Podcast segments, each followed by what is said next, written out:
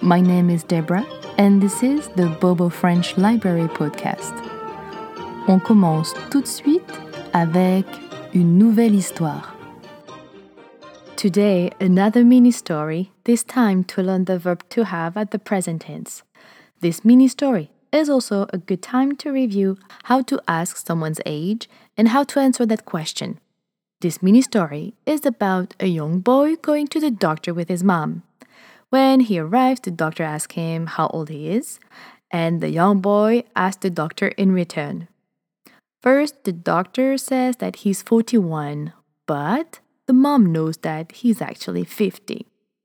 At the end, the doctor and the mom said that they just feel like they are 20 years old. The little boy seems a little bit confused and say, How old are they? On commence. Bonjour. Tu as quel âge?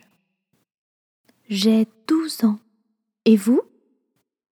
J'ai 41 ans. Vous avez 41 ans? Oui. Non. Il a 50 ans. Oui. J'ai 50 ans. En fait, nous avons 20 ans. Ils ont quel âge?